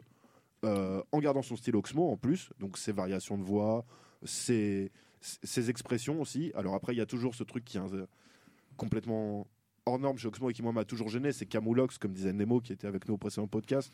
Je sais pas, c'est comme un mec qui descend la tour de Pise en ski de fond. C'était là, mais what the fuck, de, enfin, tu vois, de quoi tu me parles, quoi. C'est, c'est, tu comprends pas en fait. Il y en a pas mal et la tracklist effectivement est éloquente là-dessus. Euh. Non, on va pas la prendre Brice un par un, il me tend la tracklist sous les ah, yeux. Moi, je sais pas, moi, j'aime bien ces espèces de traits d'esprit, tu vois, quand il dit des phrases de Mais il y en a des, bons des prises de phrases maga en fait. Tu vois, je trouve, je trouve l'image, elle est, elle est, elle est, enfin, tu vois, elle est cool en fait. Tu vois, les, prises de phrases maga. Non, mais ça, c'est joli. Il y en a, il y en a d'autres des jolis comme ça. J'ai pas besoin de l'expliquer, quoi. En fait, il y a énormément de déchets aussi. C'est comme un footballeur qui, euh, c'est comme Ben Arfa quelque part, tu vois, qui te fait, euh, qui te fait des trucs des fois incroyables. on va atteindre le point Godwin de l'émission. qui te fait à certains moments des trucs incroyables et qui, euh, mais n'empêche que tu as un déchet de ouf. Et Ben Arfa, tu, tu, fais une compile de ses meilleurs moments. Elle dure deux minutes sur YouTube. Tu sais, eh, oh, oh, oh, hein. déjà toute sa saison à Nice, ça fait déjà 15 ou 20 minutes. On va rester sur Oxmo quand même. Hein. Je, te parle de gestes techniques. Tu, ne parles pas de la Non, mais je parle sur la métaphore, le, point des phrases. Je parle pas de la carrière d'Oxmo en général. J'ai mal au mic, c'est un classique du rap français. Personne ne pourra jamais y toucher. L'enfant seul, pareil. Mais je veux dire, c'est sérieux. Tu as l'impression qu'Oxmo, il tente 15 coups francs dans la lucarne il en met deux sur les 15, honnêtement, quand tu lis ses phrases. Par contre, quand, il les met, je trouve moins maintenant. Quand, il les met, c'est des, des, lucarnes incroyables. Exactement, c'est là où je vais en venir en comparant avec Ben Arfa, en fait. Et voilà, et donc moi, c'est ça que je trouve hyper cool dans l'album d'Oxmo, c'est qu'il y a une sérénité qui s'en dégage, qui fait que euh, tu peux qu'avoir une bienveillance envers ce disque. C'est pas le meilleur disque de l'année. Non. On n'y retournera pas euh, comme des fous, etc mais il a un truc de bienveillant, libre, agréable. En parlant de bienveillance tout à l'heure, excuse-moi, juste Jean, t'avais pas l'air d'accord avec Raph lorsqu'il disait qu'il était bienveillant envers les rappeurs. Alors non, bah, notamment euh, ce titre sur l'argent et le dernier aussi, je ne reviendrai pas. Alors moi je l'ai pris d'une certaine manière, mais euh, tu as un peu l'impression qu'il considère que le rap aujourd'hui, il y a énormément de vacuité dedans et notamment vis-à-vis de votre précédent débat sur le streaming, etc. Ouais, mais j'ai pas l'impression qu'il était, euh, qui, qui, jugeait ça de manière hyper sévère. J'ai l'impression qu'il donnait plus des conseils parce qu'il est passé par lui par plein de phases dans sa carrière, tu vois. En fait, en fait tu vois quand quand quand quand il, quand il dit justement dans 10 000 euh, arrêtez de vous voir trop grande, visez l'Amérique. J'imagine le Oxmo assis dans le métro en train de rentrer de, de, de, la Fnac des Ternes, tu vois, hmm. où il a vu en fait que tout s'écroulait à partir du moment où on s'imaginait euh, les, rêves les plus fous, tu vois, et les rêves inatteignables en fait. Bon, c'est celui pour lequel ça s'est moins écroulé au final, mais. Ouais, ouais, ouais, mais mais, mais en fait je, je, le vois comme ça, c'est-à-dire que je pense en fait, il, a vu tellement de, de carrières euh, décoller d'un seul coup et s'écrouler quasiment mm. aussitôt qu'il y a presque un côté un peu euh, tonton bienveillant qui conseille, tu vois, dans, dans ce morceau-là, je trouve. Je suis d'accord avec le côté tonton bienveillant, mais je trouve qu'avec le rap en tant que quantité, pas les rappeurs, je suis d'accord avec toi, finalement, il attaque pas des rappeurs personnellement, il, bah, il y a une vanne sur Big Flo Oli. Mais tout le monde les attaque. Non, alors il, s'en expliqué. Il a dit que il a dit que c'était c'était une credonnée pour des potes. Voilà. Qu'est-ce que t'en penses, euh, Jean? Alors, je vais pas rebondir sur cette dernière phase, mais euh, c'est anecdotique. C'est anecdotique. Ce que j'aime, ce que j'aime beaucoup dans ce que je dis, c'est euh, le côté où justement où tu vois quelqu'un accompli. Moi, je pense que ça se ressent vachement sur ce disque, sur le côté, il a arrêté de penser par lui-même, il a fait confiance. Et l'association avec Phase, mm. elle est là-dessus. C'est qu'il parle avec une autre génération, des gamins qui ont grandi en écoutant et en connaissant Oxmo par cœur. Ils ont dit, ok, Phase, fais-moi un disque qui correspond à ce que tu as envie que je sois encore aujourd'hui. Mm. Et Faz, qui est un mec qui peut faire de la trappe, comme on peut le dire, il dit Ok, je vais bosser avec Oxmo Puccino. Qu'est-ce que je peux faire pour Oxmo Puccino sans le travestir, sans lui demander de faire des trucs qui veulent rien dire, et en même temps en l'actualisant? Et du coup, moi, je trouve que le fait d'être relax là-dessus, pas de vouloir tenter des expérimentations jazz ou ce que tu veux, mais dire Fais-moi faire du rap comme je sais le faire, et d'être en tel accord de dire genre un gamin comme Faz peut le faire pour Wam. Je trouve que ça résume tout Oxmo aujourd'hui, c'est-à-dire qu'il est en paix avec le rap d'une certaine manière, avec lui-même, et il dit Fais-moi kicker, fais-moi kicker. En fait, les gens ont envie de ça, fais-le moi, mais donne-moi les crains pour, et je trouve mm. que Faz le réussit parfaitement bien dans ce disque. Entièrement d'accord. Euh, il y a euh, cette espèce de mise en confiance totale, et effectivement, pour être en confiance comme ça, il faut arriver en confiance comme il a l'air d'être. Je suis d'accord. J'aime beaucoup. C'est vrai que c'était un choix intelligent d'aller chercher euh, son, son, acolyte et Deep Purple, et aussi un jeune avec Faz pour faire un peu une musique bah, aussi actuelle sans qu'ils il, travestissent ce qu'il a toujours fait. quoi. Peuvent, peuvent, pas, tu vois, par exemple, le, le, deuxième morceau qui, qui enfin, en tout, cas, en tout cas, premier single. Franchement, sur, le papier, tu, tu, me dis Oxmo qui mm. rappe sur ce type de rythmique, non. Et mais en fait, finalement, je, l'écoute une fois, deux fois, je fais, en fait, non, il est, il est à l'aise, tu vois, il est en peignoir, quoi. Il n'y a, pas de souci, quoi. Très bien. On va rester sur les écrins et sur les beatmakers avec ton coup de cœur, Brice. Et ben ouais, parce que j'avais peur qu'on grille mes cartouches sur mon coup de cœur en parlant d'Oxmo, mais moi mon coup de cœur c'est une petite tendance un peu dans le rap français de ces 3, 4, euh, même depuis derniers mois, même depuis le début de l'année. C'est que euh, en fait euh, dans les années 2014, 2015, même 2013, il y avait une plateforme qui s'appelait SoundCloud. J'en parle au passé, ça me fait mal au cœur. Manu fait des gros yeux. T'écoutes pas de musique sur SoundCloud? Bah si, justement. Voilà. Et, en fait, euh, c'était de 2012 à 2015-2016. SoundCloud, c'était une plateforme qui était euh, reine du monde. Quoi. Il y avait toute la musique qui était là-bas, tous les trucs euh, intéressants. Et il y avait toute une petite scène avec des, des producteurs, beatmakers, qui en fait faisaient de la musique un peu entre la musique électronique, le rap, qui a un peu essayé des choses. Et parmi ces gens, bah, il y avait Phase, justement. Euh, il y avait un autre euh, gars qui s'appelle Everydays. Il y avait aussi quelqu'un. Stu, évidemment aussi. Il y avait un autre type qui s'appelait Andrea. Mhm. Euh, et c'était toute une scène qui était assez géniale, mais qui euh, arrivait pas trop à, concrétiser le truc à la fin. Quoi. Il sortait mhm. des super remixes, des super morceaux, mais il n'y avait pas d'album ou de morceaux forts. Et là, en fait, je sais pas exactement pourquoi, mais depuis le début d'année, toute cette scène, elle commence peu à peu un peu à intégrer le rap français. Euh, du coup, bah, le plus gros exemple, c'est Faz, qui donc a bossé avec euh, Oxmo, euh, Orelsan sur La fête est finie, qui a quand même aussi fait RR. Quel bail Voilà. Merci Raph, c'est exactement ça.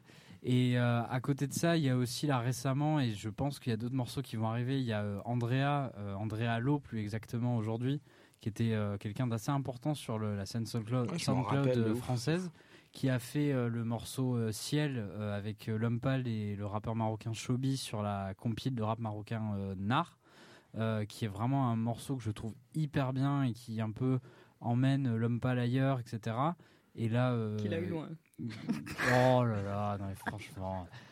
Je, je, ne, je ne parle pas aux gens qui critiquent l'homme pâle en citant Jules en exemple. euh, et donc, euh, beaucoup d'amour pour Jules en plus. Euh, mais plus sérieusement, euh, en plus, Andrea normalement a d'autres morceaux qui arrivent avec des rappeurs français. Et j'ai trouvé ça en fait cette espèce de tendance où tous ces gens de la scène SoundCloud qui étaient un peu entre deux genres musicaux, qui faisaient des choses un peu expérimentales intéressantes et qui maintenant infiltrent le rap français, j'ai trouvé ça très cool.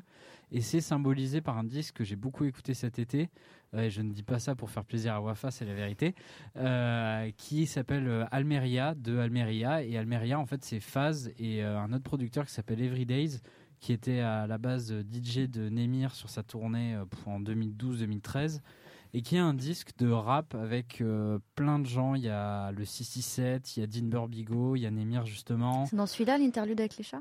Et il y a une interlude de Nemir qui dit que son chat lui bouffe les cheveux d'ailleurs. C'est très drôle. Euh, et en fait, c'est vrai, non, c'est la vérité. Il faut écouter le morceau.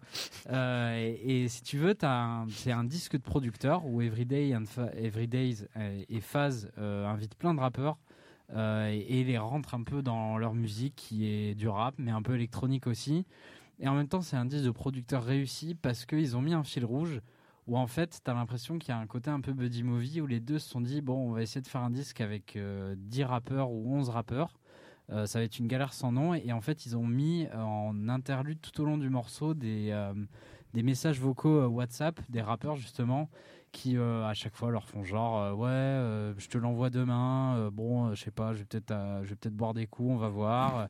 Némir qui dit qui, parle et qui d'un coup dit ah putain je me fais bouffer les cheveux par mon chat. Et tu, tu sens un peu tout le tout le côté on est dans l'ombre et on est avec des mecs qui sont géniaux mais parfois ils sont ingérables. Et ça donne un côté drôle au truc en même temps que euh, musicalement ça lui donne aussi quelque chose de d'humain et d'hyper intéressant euh, donc mon coup de cœur c'est la scène SoundCloud euh, qui infiltre le rap français et ça s'entend beaucoup dans le projet Almeria de Everydays et Phase. Je suis avec toi, Brice. Merci, Brice. Voilà. Manu, ton coup de cœur C'est là où on voit que tu es une très bonne animatrice, Wafa, parce que moi aussi, je vais parler un peu de, SoundCloud, parce que mon coup de cœur est le Summum Clan, donc euh, la dernière tape qu'ils ont sortie, c'est Blue Flame. Alors, c'est quoi? C'est un collectif, euh, comme on dit, Undercloud? pour un super mot valise, basé entre surtout Marseille et un petit peu Paris Nord, euh, composé de, alors désolé pour les gens dont je vais écorcher le nom, mais JMKS, qui est très actif sur SoundCloud au moins depuis 5 ans, je dirais, et qui est euh, par ailleurs le fils d'Akash, euh, Beamer, HMIS, Caspi et Juni, me semble. Et ils avaient déjà des projets à leur actif, notamment un EP 4 titres qui a été sorti euh, l'an dernier, donc en 2018, entièrement produit par Rolla, qui est du coup derrière aussi le très bon... le son d'après de la Laïs. Il est très bon Rolla comme producteur. Ouais, vraiment, j'attends. Hein. J'attends tes trucs dessus. Et j'avais déjà bien aimé, mais là, avec Blue Flame, je trouve qu'il y a un cran passé en termes de qualité de production, euh, d'éclectisme maîtrisé et aussi de maîtrise impeccable de l'autotune. Je me rappelle de notre débat qu'on avait eu sur un podcast sur le cloud rap. On avait clairement distingué entre ceux qui ont un espèce d'usage palliatif de l'autotune et ceux pour qui c'est un vrai instrument. Eux, ils font clairement partie, malgré leur jeune âge, de la deuxième catégorie. Ensuite, euh, pour aller avec les gros sabots pour leurs influences et tout, euh, bon, ça s'écrit clan avec un K, donc forcément, on pense euh, à des influences ricaines, style Rider Clan. Ils ont des dollars partout dans leur blase, pareil. Donc, ouais, il y a un côté influence, on va dire, trap underground du sud des États-Unis. mais il y a aussi un côté, je trouve, là, notamment dans ce projet-là, euh, très instrumental au sens où il y a beaucoup de sons d'imitation d'instruments style piano, flûte, etc. Donc on sent qu'ils ont une connaissance aussi d'autres musiques. Et surtout, toute la première partie est très mélodique en fait. Euh, il y a des chantonnements qui restent hyper bien en tête. Euh, mon coup de cœur, c'est bah, un titre qui s'appelle Dans le cœur, cœur avec un K évidemment. Je le conseille à tout le monde. Et parfois, ce qui peut me gêner dans cette espèce de scène qui a un côté fascination wannabe pour les États-Unis, a fortiori parce que je suis pas une grosse auditrice de rap euh, états-unien. Bon, sauf que effectivement, celui qu'ils écoutent, c'est peut-être le seul rap états-unien que j'écoute vraiment. Euh, là, je trouve que c'est pas du tout un calque. Il euh, y a vraiment un son à part qui se dessine, un mélange qui sonne à la fois étrange et familier. Et du coup, j'ai trouvé ça très bien. Ils ont vraiment un son à eux avec une reprise de l'esprit d'indépendance, d'insolence aussi parfois, et un modèle du collectif et en même temps vraiment un truc, ça reste du rap français. Donc voilà, je conseille à tout le monde cette tape Blue Flame de Some Clan. Après, ça reste un projet de jeunesse euh, dans une certaine mesure, donc qui est surtout plein de promesses, euh, mais, euh, mais c'est cool. Très bien, merci Manu. On va rester bah, dans la jeunesse avec notre prochain et dernier sujet. Je connais par cœur mon ABCDR du son. Jeunes et ambitieux, ils ont occupé le terrain avec des séries de freestyle, Attic avec chaise pliante et Zixo avec temps. Ils revendiquent bien haut leur département, connaissent les bases du rap français, aiment kicker et sont passionnés par l'acting. Ils ont sorti leur premier projet du nom de leur freestyle après s'être entourés d'une équipe de producteurs solides et fédérer une belle communauté d'auditeurs. Ces deux-là ont décidément beaucoup de points communs, en plus d'être guyanais, tous les deux d'ailleurs. Mais leurs projets peuvent-ils réellement être comparés? Je vais te poser la question euh, à toi, Jean, qui a notamment aussi reçu Attic euh, dans mhm. Grunt, mais au printemps dernier, donc à mhm. l'époque de ses freestyles. Euh, voilà. comment toi tu vois le, projet aujourd'hui? Euh, J'aime bien la comparaison parce que j'avais pas euh, fait tous les parallèles, donc c'est euh, l'introduction est super réussie. je, pense qu'à l'écoute des deux projets, justement, ce qui est intéressant, c'est que je trouve qu'il y a un projet qui est hyper homogène du côté d'Ixco et un projet qui tente de prendre différentes directions du côté d'Attic. Parce que Attic, moi, je l'ai vraiment connu là pour le coup, en plus avec, avec une technique assez incroyable. C'est-à-dire que la première fois que je l'ai écouté, c'est vraiment en pub YouTube sur le chaise pliante partie 2 parce qu'il avait en gros payé pour, euh, pour exister. Et en fait ce qui s'est passé c'est que les gens aimaient tellement le morceau qu'ils l'écoutaient jusqu'à la fin. Donc c'est quand même un hmm. modèle de réussite assez étonnant. Et là lui s'est fait connaître vraiment donc sur ce côté euh, hyper euh, kicker rentre dedans où évidemment c'est des trucs qui me parlent à chaque fois parce que j'ai un petit faible pour les gens qui kick et en gros je me suis retrouvé à, à, écouter ce projet là où je, je vois le le mec qui fait immédiatement dès le premier projet la mutation qui est la mutation de tenter des sons qui sont des sons plus dansants club, euh, avec des trucs un peu, un peu étonnants euh, qui n'étaient pas du tout ce à quoi je m'attendais à l'écoute de la manière dont il s'est fait connaître. Et de l'autre côté, je trouve que c'est un projet hyper homogène très limite. L'impression que t'es sur un piano un peu en permanence. Tu retrouves des sonorités là pour le coup que j'avais pas entendu depuis aussi un petit bout de temps dans, dans deux trois trucs de rap français comme ça et, euh, hyper homogène sur les thèmes aussi où vraiment il y a une volonté de, construire un projet qui est un projet abouti à l'issue d'une série de freestyle et, euh, et donc du coup c'est à la fois très proche et en même temps je trouve que c'est deux stratégies complètement différentes en termes de musicalité et euh, chez Attic il y a parce que je vais parler d'Attic parce que vraiment j'ai beaucoup écouté ce projet que je l'aime beaucoup sur beaucoup de tracks il y a, je sais pas, je trouve qu'il y a, il y a quelque chose de qui me fait du bien. Je vais faire un compliment, c'est que je, ça, me, à la fois ça me fait du bien, à la fois ça me déçoit, c'est qu'il est, il est incroyablement intelligent et j'attends encore tellement plus de ce mec parce que il, il se cantonne justement au rap français tel qu'on pourrait espérer de lui. Et alors qu'il y a, je pense qu'il y a derrière, dans les projets qui va sortir, des trucs absolument fantastiques où il va vraiment prendre des risques et pas se cantonner justement à, à reproduire des formules qu'il a déjà potentiellement entendues. Et là, je le trouve, enfin, je trouve ce mec formidable. Je trouve que sa musique va être formidable. J'ai vraiment une espèce de d'appétence pour le futur avec ce que ce mec-là va faire. Après, c'est vrai que Zixo, c'est un album. Attic, ça reste C'est vrai que c'est une aussi une mixtape, comme on dit tout à l'heure. T'as bien raison. C'est vrai. Que c'est un vrai album, l'autre, C'est ça. qui est vraiment cohérent de A à Z pour le coup. Raphaël Euh, sur, sur Attic, c'est peut-être le, le projet que j'ai le moins écouté, donc je vais, je vais pas euh, formuler de, de- de jugement définitif, mais peut-être que T'as pas écouté le mec de chez toi c'est pas le même 78. Ah, je suis désolé, hein, 50 ans en Yvelines et la vallée de la Seine, c'est pas la même chose. Oh là là, oh On- la guerre de, de on, est, on, est- on est des étrangers. Non, je plais- je Les querelles de clocher. Je plais- je Il faut remettre l'église au cœur du village. Comme dirait le coordinateur de l'ABCDR du son présent dans cette pièce. Euh, non, c'est peut-être le projet que j'ai. Au centre, pardon. Euh, oui, par contre, euh, pour aller dans le sens de ce que disait euh, peut-être Jean, c'est qu'effectivement, euh, en plus avec l'équipe qu'il a avec lui, c'est-à-dire Medellin.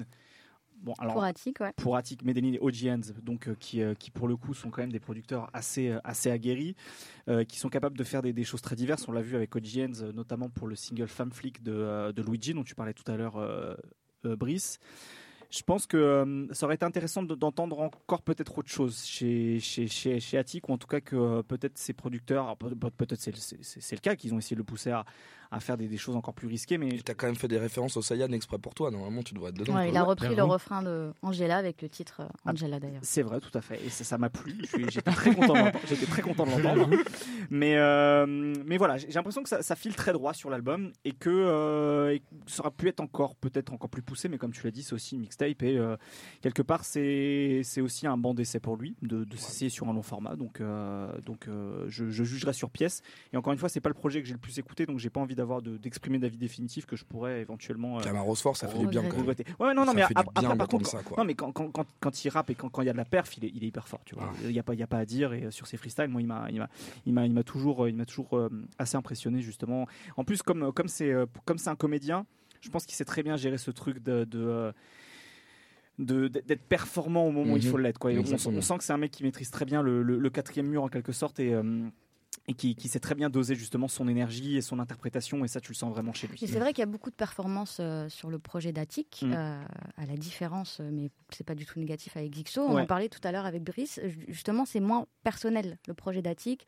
Euh, ça reste des généralités, du, Ouais, ouais. du- des rap, du Mm. rap au kilomètre. Voilà. On, on est, on est vraiment sur, sur, sur ce côté performant et c'est peut-être pour ça que du coup je me suis plus intéressé au projet de Zixo. Pour moi, Zi- Zixo, c'était un peu un défi pour lui, précisément parce que c'est un album. C'est comment passer de ce rap au kilomètre de, galérien un petit peu d'en bas du bloc, euh, qui a dans, dans ses freestyle temps, un album vraiment construit et varié. Surtout que Zixo, lui, il a vraiment une identité très rap français du début, Années 2000, milieu, euh, années 2000. Et bon, pour le coup, c'est le rap français avec lequel j'ai grandi, donc forcément, j'ai vraiment une affection pour ça.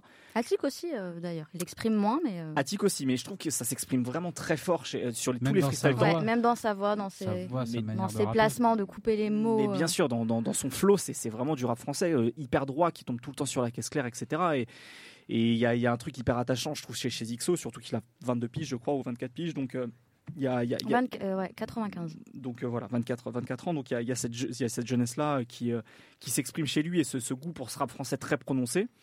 Et et en, fait, cet album-là, ce que, ce que j'ai aimé, c'est qu'il essaye de, de faire passer un cap à cette formule-là, notamment en bossant avec Katrina Squad, qui, excusez du peu, sont quand même probablement parmi la meilleure, une des meilleures équipes de, de producteurs aujourd'hui en France.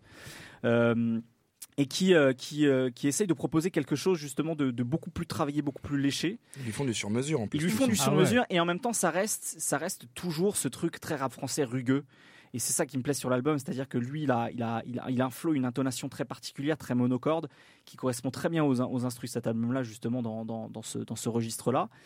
Euh, et ce que, ce que j'aime bien chez Zixo, c'est qu'il y a, il y, a, il y a une espèce de, de contradiction entre le fait qu'il a peur de, de, de, grandir trop vite, ou en tout cas de voir son, son entourage évoluer. Il y a notamment cette phrase où il dit J'ai peur que mes potes se marient avec cette idée donc euh, que lui euh, reste un petit peu tout seul dans son délire en bas du bloc sur Ouais, ça. Il a surtout peur de passer ses étés à faire des mariages. hein. On connaît. Hein. Laisse-moi finir, mon- laisse-moi finir mon image. Ah, Reste assis sur cette euh, table de ping-pong massive en, en granit Il n'a pas envie de donner là. des enveloppes, c'est ça que tu veux dire C'est Voilà, c'est ça. hein. Merci. Et, euh, et en même temps, il y, a un- il y a cette espèce de truc où tu sens qu'il a déjà envie d'être mûr en fait. Surtout les derniers morceaux de l'album que sont euh, notamment Mes péchés et Papa, qui sont pas du tout ridicules justement pour quelqu'un qui essaie de montrer un minimum de maturité à son âge. C'est fort, papa, comme morceau. Ah moi je le Ah. trouve hyper fort ce morceau et c'est pas et c'est pas du tout larmoyant en fait tu vois il, Non, non. il- il raconte avec plein de nuances justement son rapport avec son avec son paternel et, euh, et je trouve ça très très fort quand même qu'à son âge on soit capable de sortir des morceaux comme ça et en même temps il y a aussi un morceau comme Nordi Sud où avec Didi Trix il y a ce côté beaucoup plus marrant, festif, bon, qu'apporte forcément Didi Trix avec son, euh, son goût pour la, pour la West Coast, où là c'est complètement assumé sur ce morceau-là. Et ça donne presque l'impression que Bondy, en fait, c'est. Je, je, je- je connais pas du tout la géographie de Bondy, c'est pas, c'est pas une ville que, du, du C'est loin 93 de que je connais. hein. Ouais, Mm. mais il y, a- il y a des villes du 93 que je connais, tu vois. Mais Bondy, j'y suis jamais allé. Et euh, je sais pas, j'ai l'impression que ça, avec, avec ces deux jeunes rappeurs, que c'est presque, ça a été enfermé dans une capsule temporelle cette ville, en tout cas musicalement, entre Didi qui est hyper inspiré par ce rap, euh, ce rap californien de la fin des années 90, début des années 2000, et en même temps euh, Zixo qui lui a, a ce côté beaucoup plus rap français justement de cette époque-là. Et On l'aura coupé Internet peut-être. ah, Peut-être, ça, se trouve- ça- ça se trouve, il y avait un très mauvais réseau. Ça se trouve, le- la DSL n'a pas été assez déployée assez vite chez, à, à Toujours pas la fibre. Mais justement, c'est ça que je trouve intéressant avec ces deux artistes-là, c'est que bah, de fait, en fait, ils se démarquent de, de, de ce qui se passe dans le rap français, c'est-à-dire qu'ils ont des Ils identités, bien, ouais. ils ont des identités musicales qui sont effectivement marquées temporellement, même s'ils ont réussi à les faire évoluer. Bah, faut, faut pas croire que c'est que c'est des gardiens du temple, euh, mais qui du coup bah, sortent sortent du lot. Et, et Zixo, moi, ce, ce côté un peu euh, un peu cher à vif qu'il peut avoir par moment euh, et, euh, et, et ju- et juste vrai en fait. C'est marrant. Je Mhm. crois que c'est Gizmo qui disait qu'il euh, écoutait beaucoup, euh, qui en, en- donc en tout cas dans la nouvelle génération, qu'il aimait beaucoup Zixo. Bah en fait, je comprends. Je comprends pourquoi un mec comme Gizmo aime Zixo parce qu'il y a ce côté euh, juste réel en bas du bloc. Il y a, y Zo dans, dans, dans le podcast de euh, le podcast précédent qu'on avait fait sur le deuxième trimestre qui, qui parlait de ces rappeurs qui finalement parlent pas seulement de la bicrave mais du bloc de manière Ouais, qui générale. en fait. C'était Ouais. qui parlait Voilà, aussi c'est de ça. Bah, la je trouve vie en que- appartement. Voilà, je trouve que Zixo, il y a un peu de ça. C'est-à-dire que euh, Zixo, il va pas, il, il va forcément faire, euh, faire référence à, à la bicrave et au, et au mec qui essaie de survivre au jour le jour, mais euh, c'est plus large que ça. En fait, Il y a exactement ça chez Attic aussi. Oui, bien sûr, ouais, on n'est vraiment ouais. pas dans cette glorification de la bicrave pour la bicrave et de se faire passer pour un grossiste. Mm. Il a toujours ce même recul par rapport à. Tu sens qu'il y a une. En fait, ce que j'aime bien chez les deux, c'est que tu sens qu'il y a une espèce de responsabilité dans les des porte-parole de certaines personnes. Mhm. C'est-à-dire qu'on n'est pas dans la volonté de vouloir revendiquer le succès pour le succès, etc. Même Attic, toutes les phases qui parlent de la bicrave, c'est toujours genre je me suis arrêté très vite, j'ai jamais vendu de la zipette. Il y a quand même deux trois trucs vraiment où il et il y a ce recul avec une certaine forme d'intelligence chez les deux que je Mhm. trouve qui vraiment vraiment fait respirer au milieu de toutes les sorties qu'on se prend en ce moment où où globalement on est sur la bicrave et la bêtise mélangées quoi. Ouais, mais je trouve qu'il y a plus de, de précision en fait, dans, dans de précision et de, de, de sincérité ou d'authenticité dans ce que fait Zixo. Tu vois, c'est euh, où là où on disait un peu à Attic, il y a encore un petit défaut de, faire des choses un petit peu génériques. Où, euh, en fait, quand j'écoute Zixo, moi j'ai l'impression qu'il est, euh, qu'il est au même moment, il est en train de taper contre une carcasse de viande ou euh, ou qu'il est en train de chialer euh, en pensant à sa famille ou en voilà, il y a un truc euh, dans sa manière de rapper, sa manière de décrire les choses. Euh, je, je pense notamment au morceau 93 où il te cite toutes les villes. euh, Mhm. Oui, il peut les corps. premier, il est ouais. incroyable ce morceau. il, il Les arrive 40 villes du les 93. 40 villes du 93.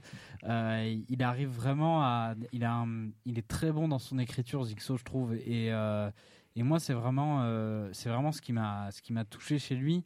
Euh, et ce que je trouve assez fou un peu dans le rap en général, c'est que moi, j'ai grandi à Anglette, au Pays Basque, avec euh, deux chats. Et ce qu'il raconte.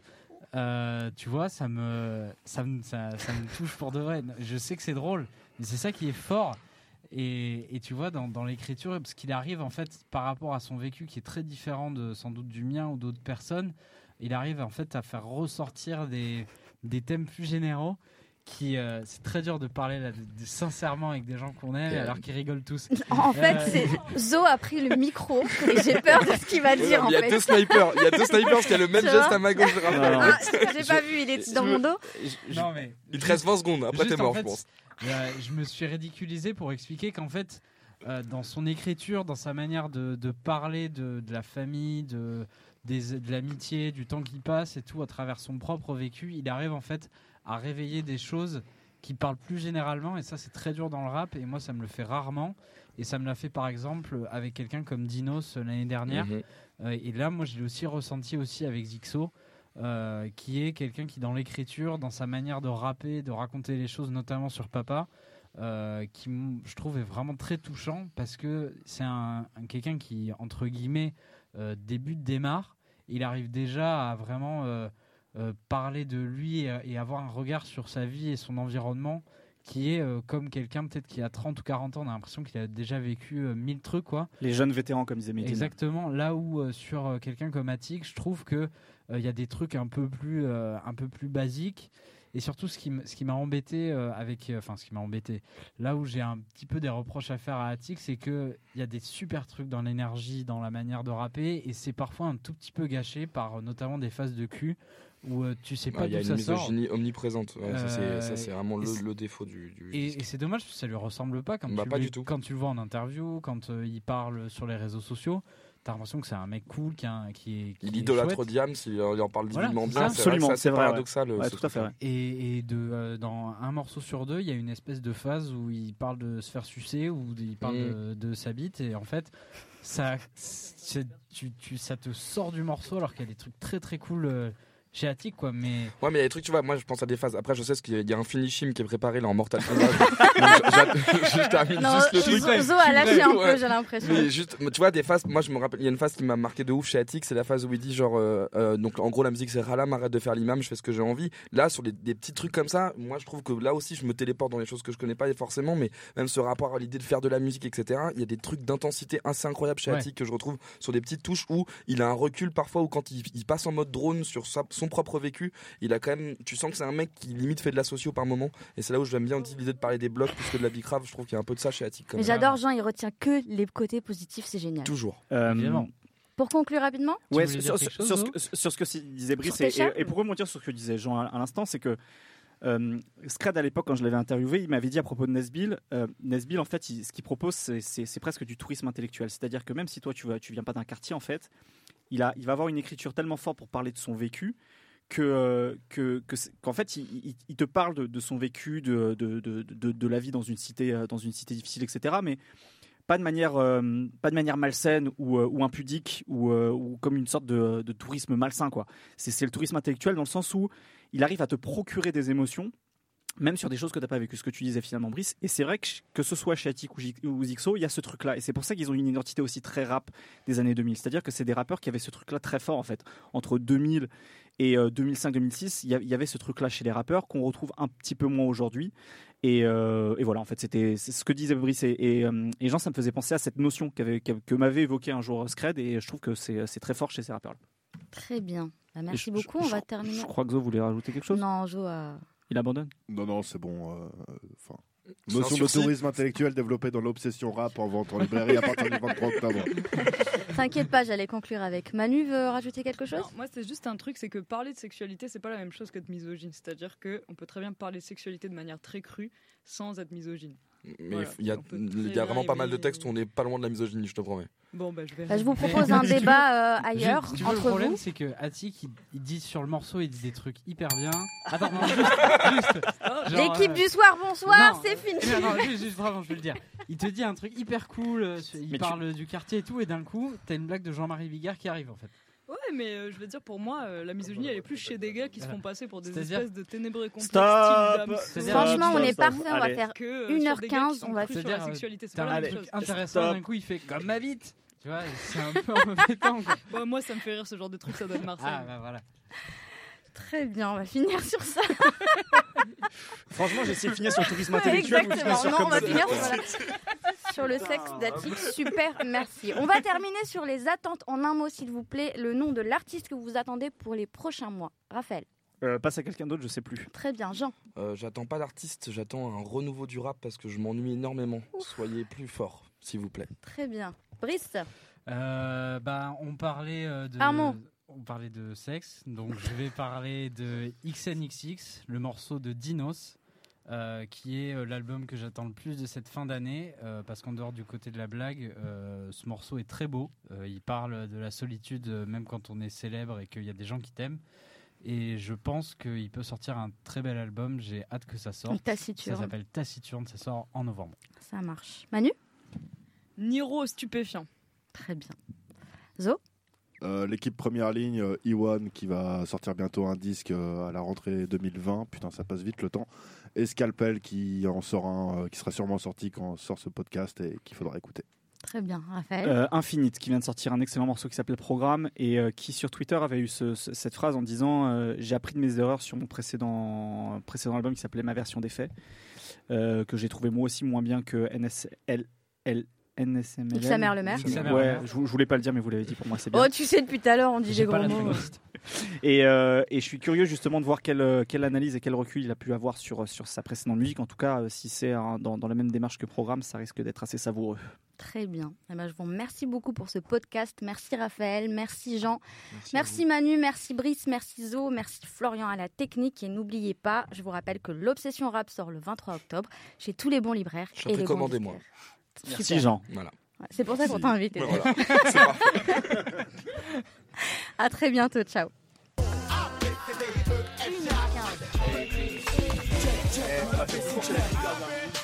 L'ABCDR, l'ABCDR. Je connais par cœur mon ABCDR du son. Son ABCDR, ouais.